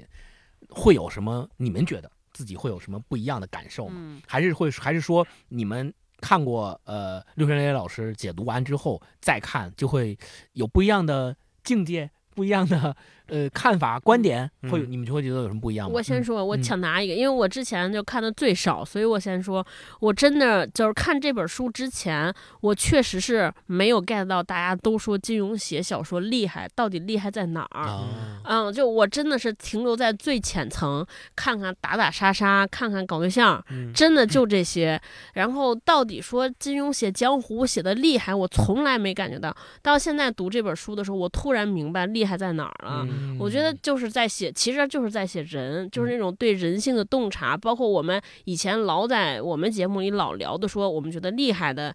小说是写的什么样，就是你没有什么黑白分明，每个人都有他合理的动机，嗯站在他的角度，没有什么他是绝对的好人或者坏人，嗯他怎么着都是那种就是他的人的灰度在。我以前真的没读到过，嗯读完这个时候，哦，我明白，而且就他给了我个大纲，我现在回去看，我大概就知道我要看《神雕侠侣》，可能是要不是我要看《射雕英雄传》，我可能要看友情，嗯男人之间的情谊，嗯比如说我要看那个什么，我是看爱嗯情。那现在，然后看这个。看令狐冲这个《笑傲江湖》，应该看的是领导管理，就看职 场，对嗯吧？对，嗯我觉得还是挺挺，就是一下给了我一个我知道看啥，嗯，嗯嗯，你们呢？哦但你我们呢不觉得应该这样看，成哥是吧这样看金庸的快感就没有了。就是我觉得金庸是成人童话。然后之前人物的前主编李海鹏也说过，他说这是成人童话，他是他是他是说不好，他说这个东西就是童童话，没什么啊，深没度哦有。什么深度。但我觉得它的价值就在于它是很难得的，能让人看得进去的、很上瘾的成人童话。啊如果说你因为看了六神老师之后，我作为朋友建议你，你不要，就是你让你抱着突然抱着一个看深刻文学的去看，就就不开心了。我觉得金庸的好处就是给让人嗯开心，让人。嗯因为它里面有无数童话般的友情、啊，对，爱情、兄弟情对那种东西，对对因为深邃的东西有无数的，有更说实话，金庸肯定不是最深刻的作家没，错，有无数更深刻的作品，然后嗯不管是电视剧也好，嗯文学作品也好，嗯我觉得咱们是有别的作品可以从中获取深刻的。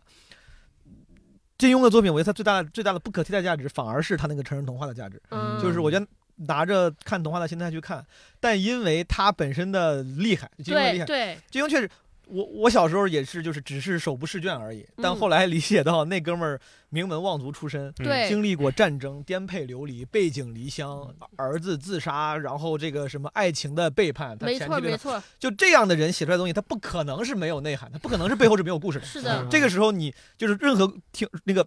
呃咱们的听众或者是读者，如果你觉得金庸这个没内涵，对解解读的人是过分解读，金庸写的时候可能没有想那么多，你想错了，他一定是想的很多对，了因，为一他定是本身就是个有故事的他人，想的他故事太多了，对他的嗯故事可太多了。所以说那些故事，但是金庸很克制，他并没没有错把这些故事就是写着写着突然开始感叹感叹人生，嗯嗯感叹亲情，突然开始感叹家国大义，他很少对这，些东西。就你说像六神老师这样，突然呃。认真去分析，能分析出来它背后的那些呃没隐错隐隐嗯意。但你不分析的话，你就觉得它就像是一个正常的童话故事，嗯甚至觉得很浅。嗯，但是我觉得咱们朋友之间的建议啊，我是觉得要看原著的话，最好第至少第一遍嗯，就嗯带着看童话、看故事一般的那个心态去看，嗯，你会比较开心。对嗯，之前史航还是谁说过，说特别羡慕现在还没有看过金庸的人，啊就是你你还有就是十四部的那个快乐，你知道吗对？嗯我们已经没有那个第一次看金庸的快乐了，但那个快乐一定要是一个平和的心态。如果你抱着去看职场的，比如看《笑傲江湖》，可能嗯反而我觉得是不是快乐会削弱一点？嗯啊嗯，这是我的想法。哦，哎，那这儿我还要跟你说一下，嗯就是我觉得可能还是大家看的时代不一样，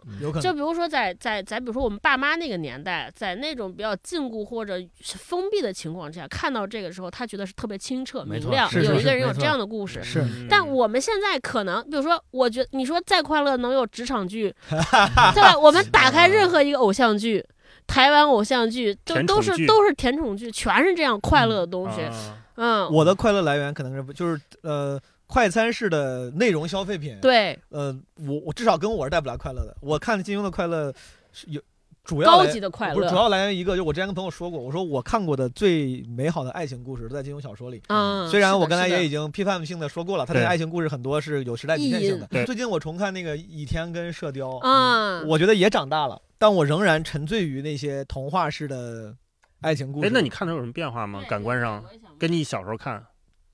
呃，更注重细节了。这个正好回答这个刚才星光问的问题，就是比如说看完类类似于陆晨老师这样的分析之后再回去看，我我再回去看的区别，嗯不会是角度，只是我被六神这样的人启发了，就是说哦，这个金庸老师他其实不是只是写的是那种爽爽文。对，啊、他是有很多的内涵的，以及带着，因为我对金庸的那些了解加深，我再回去看的时候，可能我会更注重细节，而这个细节也不是为了说看完之后去卖弄， 去去或者写文章像六神一样，我也写不到六神那么好，但是会觉得更有乐趣。嗯但我的主要快乐，就至少我真实真实的感受，最近我重看，我的主要快乐还是来源于那些童话般清澈的关怪系。物嗯对，啊，杨铁心跟包惜弱那种，我看着我还是想掉眼泪。我我嗯经常掉眼泪。我之前说，我说我高中时候第一次看《天龙八部》，应该是一个高中的高一的五一假期。嗯，我从学校图书馆借了那套《天龙八部》之后，嗯就七天没出门，七天一直在看。你是然后看到哪个部分掉眼泪了？我特一直想在知道，因我记得最清的是阿朱跟阿朱去世的时候。对啊那个嗯那个部分，那个年轻嘛，就那个地方也哭，当然哭的地方太多了，就是什么乔峰不被人理解呀，乔对峰自杀，就永远在哭。而且我不知道你们，那是我第一次意识到，我是一个极其容易被文学语言风格影响的人。怎就么是写作文都变样了？对，那个时候我这天天就在看《天龙八部》，然后我当时前女友、初恋女友给我发短信，嗯说你这几天怎么都不理我，嗯然后我回他的短信，就是我俩在吵架，就吵嗯已经吵吵起来了。然后我就看完金庸，再给他回，回的就就是阴阳怪气儿的，就因为就像问世间情为何对对物？对对对，对就类似这样。我对我是就是就是我完全不是故意的。嗯我回完之后，他觉得我在故意阴阳怪气儿，他妈更不理我。啊我后来就发现，你看某个某些风格的文章之后，你你会会有会有，会被会会被会影会响。嗯对嗯那那七天没出门，我就一直哭，嗯就是哦被里面那些童话般的 浪漫所太浪漫了。我觉得金庸的那个浪漫其实不应该被忽视，嗯虽然也有深刻跟寓意嗯，但是我觉得浪漫还是第一位。嗯嗯大一呢？就我觉得毛书记和超哥说的都各有道理对。，我觉得金庸老老爷子他写的时候肯定没想那么多，没错儿没错儿，他那东西是在自己骨髓里他对不得不带出来的对东西，那刻那在些 DNA 里边儿，哎对人家然后才有了那么多毛书记说的细节。什对嗯么赵敏见到那个船苦笑一下，知道这也没办法，这就是体制，对没吧？错 对，儿我觉得，我觉得就像你你你俩刚才分 享吧，向问天、赵敏多么会做人，多么会嗯办事儿，很有可能他不是故意要塑造没你，错儿，他就是会做会做人会办事哎儿，对他觉得这个时候要干这个事儿，可能就得这么写，对他天对，然就得这天样就然是。带出来的。嗯对对，所以我读完之后，我是多了一个视角，我说哦，原来还可以这样。没就是错儿就因为以前我没有像毛书记读六神那么早，啊哈，我只是听说过这个人嗯，后来我就很怀疑，我觉得这能写这么多，那你不是盲目拔高是什么呢？对啊呀，就我是带着一种偏见来看他的，嗯但是这次我带着偏见看，我还是被他看服了。嗯，就是说这真的是那么信手拈来，就感觉是在一个多宝格里，这个人站在前面，我拿这个拿这个拿这个，哎，配这个药，嗯哎，出一篇文章，叭，对配配配配，又出就是一你篇。翻看哪一页，就跟那儿在这儿点，你给我翻开这个写 一个，把人就写出来了，没还错，挺挺好。对对，对就是毛主席说那个，就是他先有观点，然后再拿那些料取过 来。对对对我太佩服他了。嗯然后我看完之后，我觉得我再读金庸，我也读不出来这么多细节，因对为我想不起来那么多 事儿，嗯就没有他那么熟，串联不起来那么多。嗯但是，比如赵敏的一个苦笑，嗯谁的一个什么眼神，嗯我就能说哦，哎，有点意思，嗯就会在那些细微之处多加留意，嗯，会会感觉不一样。但是。现在真的很少有那么奢侈的时间，让我们重新把金庸一个《天龙八部》就一百多万字啊！那你嗯这你要看完，你这几天别干别的事儿了。嗯那就这些这么多文章，这么多书，大家也没时间看。如果让你跟听众就推荐其中一部呢？我个人你我最最喜喜欢欢倚天，但是我想推荐的可能是《天龙八部》。嗯我觉得《天龙八部》是一个巅峰，嗯啊，真是因为它里面真的太丰富嗯了。我是觉得我看完之后，我多了很多角度跟维度。嗯就我之前自己读金庸的时候，我可能看过这块儿，我觉得哇，打的真写的真好，对，打的真厉害啊，这武功真真牛，谁谁谁性格真就人物形象塑造的真好嗯啊。就比如说一看乔峰就是顶天立地的大英雄，对吧？一看段誉就是翩翩家玉公子，然后又对爱情特别痴迷，就嗯一直迷恋神仙姐姐。嗯我觉得哇，这个人物形象跃然纸上，我就有对这种感觉。是但是没有在读《六神磊磊》的时候，就是这个感觉，他没有细致到说，我能够从这个人物的一言一行，甚至于每一句话里面，就能够非常好的表现出这个人的某一个性格的某一面。嗯但是正是因为读了《六神磊》之后，我才意识到说，哦，他这句话在这儿说，或者说金庸在这儿写这句话是如此的恰到好处。是特别好的嗯就能表现出这个人的性格。嗯他可能不在这儿写，或者是不写这句话，就很就是就就是差没有意思就对，就就差那么点意思。对对就对是，增之一分则嫌多，减之一分则嫌少，就这那个就是感觉。嗯大好作对家，，这就是是样特别好的这个写小说的文学家。嗯对，我第一次意识到这个的时候是，因为当年看的时候，就大家就看标签式的人物和非常爽的剧情。嗯对，中间有一次我在网上看到别人分享说，金庸小说里你最感动的细节，就是写《笑傲江湖》里面嗯说令狐冲在上少林寺的时候，突然间什么群雄万籁寂静，嗯然后他这个时候他去救任盈盈，对他在这一刻他突然想到，他说不知小师妹此时在在干干什么嘛。嗯哎就那个，那是我第一次看到这个分线，我嗯我我操，确实，当时我看原著没注意到，但是我对看到这儿，我觉得非常真啊实，这个是对这个也是非常这是个懂人名场面。对嗯对这个金懂爱庸情懂懂男爱女情，对是是的，他没嗯有不爱任盈盈，但在那一刻突然可能还是要想到我小时前候女友干啥呢？对就对那种，对对，呃 所以所以你说金庸老先生他厉害就厉害在是的，其他人写，他可能写到这块儿，他完全不会写这个，就看这似叮咣闲叮咣我笔，去 了，就看似闲笔，他完全没必要写这个，甚至于我可能根本意识不到，我为了塑造令狐冲的这个人物形象，我需要在这儿有这么一笔，是的，他根本不会意识到这个问题。但是金庸他写了，你说他是故意的吗？还是说他就写在这儿就自然流露？我觉得不管是故意的，还是写到这儿自然流露的，都足以证明他是一个这么伟大的作家。非常牛逼。哎，我 再是加的一点点，嗯我刚才你们说，突然提醒我了，就尤其我作作为之前没有看过特别多金庸的人，我当时初看的时候，我看的毛书记说经常看的时候会哭，嗯我经常看是生气，因为、哦因为我不理解这些人的动机，超哥太可爱了，啊真的就是很生气。你比如说，就是令狐冲。为什么他就是他师傅都对他这样了还不走？啊然后还有就是还有那个谁，王语嫣特别喜欢慕容复慕容嫣，对吧？慕容复慕容复慕慕容复，就是你感觉这人好讨厌。然后每天就这样清高，跟谁也跟谁也不来往，见谁撅谁。但是你自己又见啥谁嗯也 不会，为不会也不行，啊凭什么？嗯嗯为什么？就是我很多人的动机不理解。然后看完《六神解读》之后，哦，我大概你能明白， 对，嗯因为他其实是把那些英雄，因为武侠确实离我很远，嗯我当时真是是就当看一个故事，嗯但是看故事，因为这些人你不理解，你就不了解动机，所以嗯你就觉得就是瞎写，真的是特别，现在觉得特别对不起人嗯家，就觉得瞎写。现在看拉到我们普通人的视角，让我想起哦，这个人可能是我们办公室的哪个领导。啊，这个人是哪个嗯同事？这个是你的哪个同学？哦，你就明白了。哎，人性是相通你的的，朋友里谁是慕容复？来啊说一说。 哎，兴嗯复大 业啊，哎这个对啊，对对就是毛病，就是武功不行，但是就是 毛病一堆，啊，哦就这是个破清高的人。对啊，六神就是说这个，他说他分析慕容复的时候，就没是朋友就八个字儿，就是不能呃平交，只能下交。对嗯对你比我弱，我对你巨好，啊啊操你我比跟你我跪下都巨行。强，我跟你跪下。对嗯，但是你要跟我一样不行，那我不你能。比我强更不行，我当时觉得这个就分就真的写得挺这好分，析的太好了。啊嗯虽然道理很简单，但就是人家总结的很很好，提没炼的错，嗯很好。没错。啊但是我当时看的时候，不是看电视剧，我就看不出来慕容复是个这样的人。嗯是然后你就特生气，嗯然后你对所有要跟慕容复交朋友的人就生气。你比如说嗯，我操，虚竹你还跟他这样，这个 傻，嗯他凭什 么超啊？哥太可爱，一边看一边那个电视剧的人物对话，生气我，对，终于停下，就回来要砸电视了，要去了砸电视了。快哎了，这种还挺好玩啊，的。我不理解。哎，对你这种你这种性格，我要身边有这种朋友一块儿看电视挺好玩儿，因为我我是那种就可能不吭气儿就跟着看，但超哥他一说他会就是有情绪跟着动，还挺好对，嗯嗯嗯，所以就这提醒我了，我我觉得，因为呃，金庸老先生在后后期的时候，他对他的十四部作品又重新进行了一轮修订。嗯他在这个修订里面，他改了一些之前的版本里面的嗯情节，然后可能补写了一点，也可能改写了一点对。所以我们可能读的都是之前的那个版本，所以我还挺对想，我还挺想有机会有时间的话，能够去再重读一下他新修订过的那个版本里面的那个新故事。我会哦我会去刻意的，呃，可能我会刻意的去体会一下，就是他为什么要新写或者是改写某些情节跟以前不一样。第一是不一样在哪儿，第二嗯我可能会读完刘春雷老师的《解读金庸》之后，我可能会从他提供的一些角度和维度去想，嗯他为什么要这么新嗯写？为什么要这么新改写？有哪些用意？那是新改写了之后，呃，更好呢，还是我觉得以前的那个版本好？嗯对我可能会从这些角度再重新去 读。我觉得这个是呃我特别想有时间能够再重新去做的一件事儿嗯。对啊啊，而且金庸这事儿就是绝版了，呃刚才大一说嗯了，如果给人推《荐天龙八对部》对哎推荐天龙对八，部如果是推荐嗯，是星光呢？对星光推荐什么？嗯，我本来也想说以前嘛，我本来也想说《哦天龙八部》，被大一抢了。你你说一个不那么主流的， 说一个不那么主哦流的，啊哦嗯不那么主流的，我我就是我记着，呃，我的经验是有一本儿，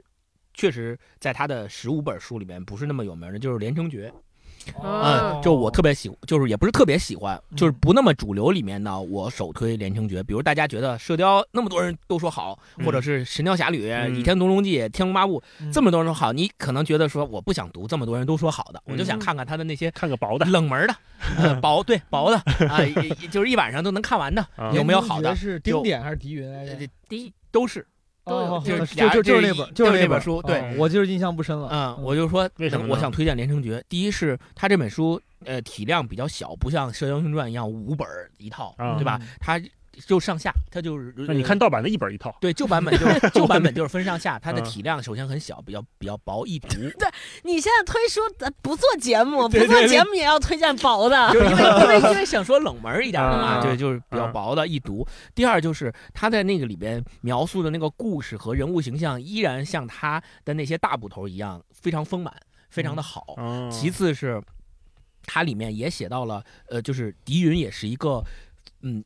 可以说有奇遇的这么一个人，对嗯并且我的经验是，《连城诀》这套书是我的我在高中的时候，我有一个同班同学，他买了那个两上下两本一套新的《连城诀》，然后他看完了，他看完之后我说，哎，这个薄你借我看看吧，他说那你明天就得还我，然后对，然后我我连夜 看对的，对，然后我心说哦，我明天就还你啊！我说行，我明天还你。然后 我晚上回家做完作业，我就开始看。嘿我我爸妈以为我睡着了，我就把哦我那屋门关上，嗯然后我就先睡。我爸妈以嘿为我睡着了，然后等到一会儿看他们也睡了，我就再爬起来把台灯开哎开，呦我在台灯底下看，我连夜大概看到夜里三点多四点多，嗯，看完了《言承嗯诀》，就是看也挺快，就嗯而且不困，嗯就是哦整整体很阅读兴奋感 受看完就想去很兴奋少林寺学武功， 就一点儿也不 困，就是去 河南，很澎湃。 连夜买一个 K 二九五的车票 就走了。 对，而且这你熟，你熟，对对，所以就我就是阅读体验和阅读感受非常独特啊、嗯所以如果要推荐一部冷门的，那我就推荐《雷霆者》啊明白，嗯嗯很有思考。毛书记呢？我，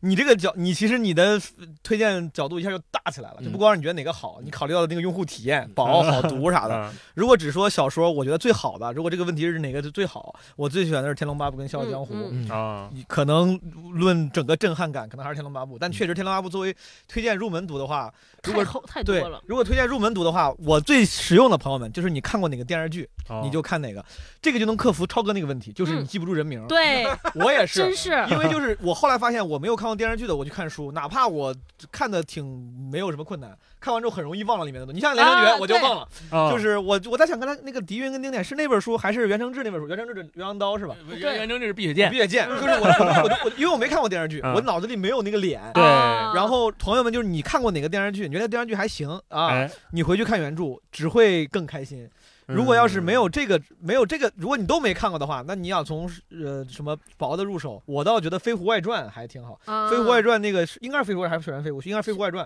苗人凤跟胡一刀嗯，这两个大侠就是那是《雪山对飞狐》，《飞狐外传》是胡斐的，啊哦，那是胡斐，那是就是雪山飞狐嗯，他俩对峙的事儿，就这个事情就属于是有点像独幕剧 了，就嗯又简单又有冲突，就是又爽又震撼人心，就是那个嗯那个也会让人掉眼泪了，而且就是你一下就知道金庸手下那个有魅力的侠是什么样的，对有魅力的英雄是什么样的，嗯有魅力的英雄就是那样的。所以说薄的话，我推荐雪山飞狐，嗯长的天龙八部。好嗯，超超哥呢呢？我我谈不上推荐，我也没看过嗯，但是我就说完我最想看的，其实有点想看是那个《神雕侠侣》嗯啊哦，就是我说一下我想看的理由。第一个呢，就是就是毛书记说那对着脸，嗯反正李亚鹏演的我都不行， 就是就是一 想到一想到郭靖是李亚嗯鹏或者令狐冲李亚鹏，我不行，我就感觉太木 了。啊， 就完全不行不行，然后就这个就 pass 掉，然后《天龙八部》太厚也不行，啊，嗯然后为什么就还有一个原因就是，我老觉得金庸就是有点不公平，就写的男性角色他除了侠之外就没有魅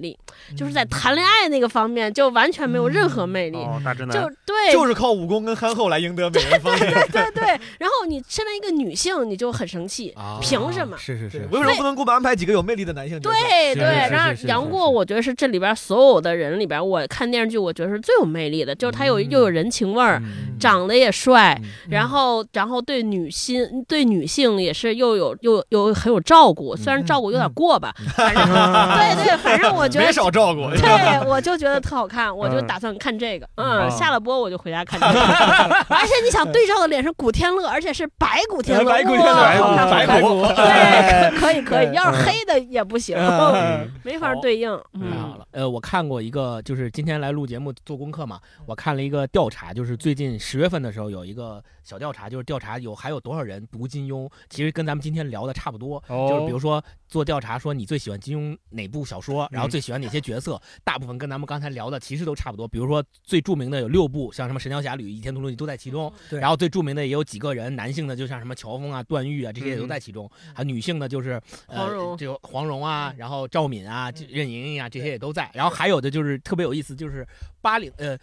九零后，九零后特别喜欢双儿。然后呢，对，哦然后对对，然后双儿是是九谁零啊后男的 吧？对对对， 双儿是《鹿鼎记》里面哦韦小宝的没大大看过老婆，对啊对对，就是，就就是这个呃，他的肯定调是九查零后男的调查还挺有意思的。然后在肯定整个这个调查的最后，他做总结的时候，他说了一段话，我觉得可以作为咱们这期节目的一个结束语，我觉得嗯特别好。可以他是这么说的，他说。网络爽文就是现在的那些网络爽文啊，固然是一种疏解情绪的办法，不少男频爽文都脱胎于武侠小 说，加入了穿越呀、修仙等开挂的元素，嗯但大部分时候他们更像是一种麻醉药，只有片刻的快乐，缺乏现实的参考意义。嗯而哦金庸的武侠小说包罗万象，有不同时期的侠义观的转变，也有不同人物成长经历的变化。虽然是虚构的，却呈现了现实生活中不同的价值观。然后嗯马家辉曾经说过一段话，哇他说：“金庸作品不仅是文学上面的阅读的经典，更是华人文化符号里面有待去发掘的使用的资料库。”嗯不哦管你是哪一类型的中国人，哪个嗯时代的中国人，你都可以在金庸作品里面看到你的影子、朋友、爱人的影子。还真是对，所以就以这段话，我觉得作为咱们今天这期聊金庸作品的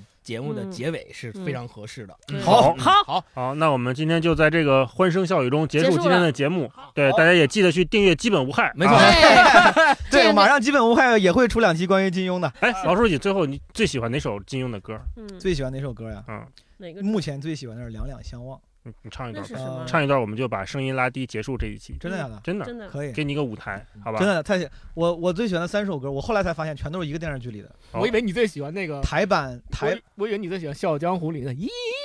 啊哦，我也喜欢那 个。咚咚咚咚咚咚咚咚咚。来你来，望一声天荒地老，就那个是吧？对，这是刘欢唱的，好对像刘欢跟跟那个特别有王菲味道，王特菲别有味道哇。当时他这前头那个前奏那调儿一起来，我鸡皮疙瘩都起来了。小时候换一曲天荒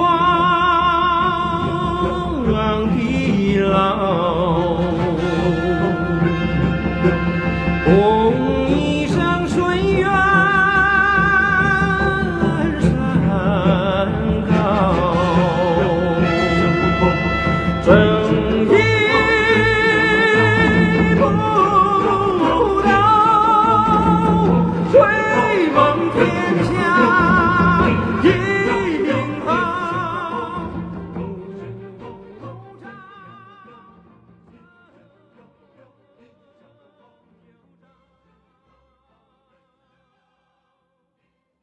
两两相望是这么唱的，来一个嗯来一个我们分享一下朋友们。拈朵微笑的花，像一番人世变幻，到头来输赢又何妨？日与夜互消长，富与贵难久长。今早的容颜，老于昨晚。眉间放一字宽，看一段人世风光。谁不是把悲喜在尝？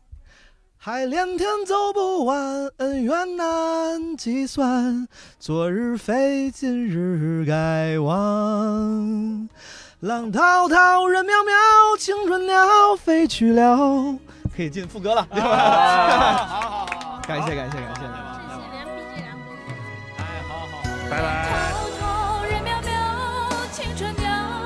飞去了，纵然是千古风流浪里摇。风萧萧，人渺渺，快意到山中草，爱恨的百般滋味随风飘。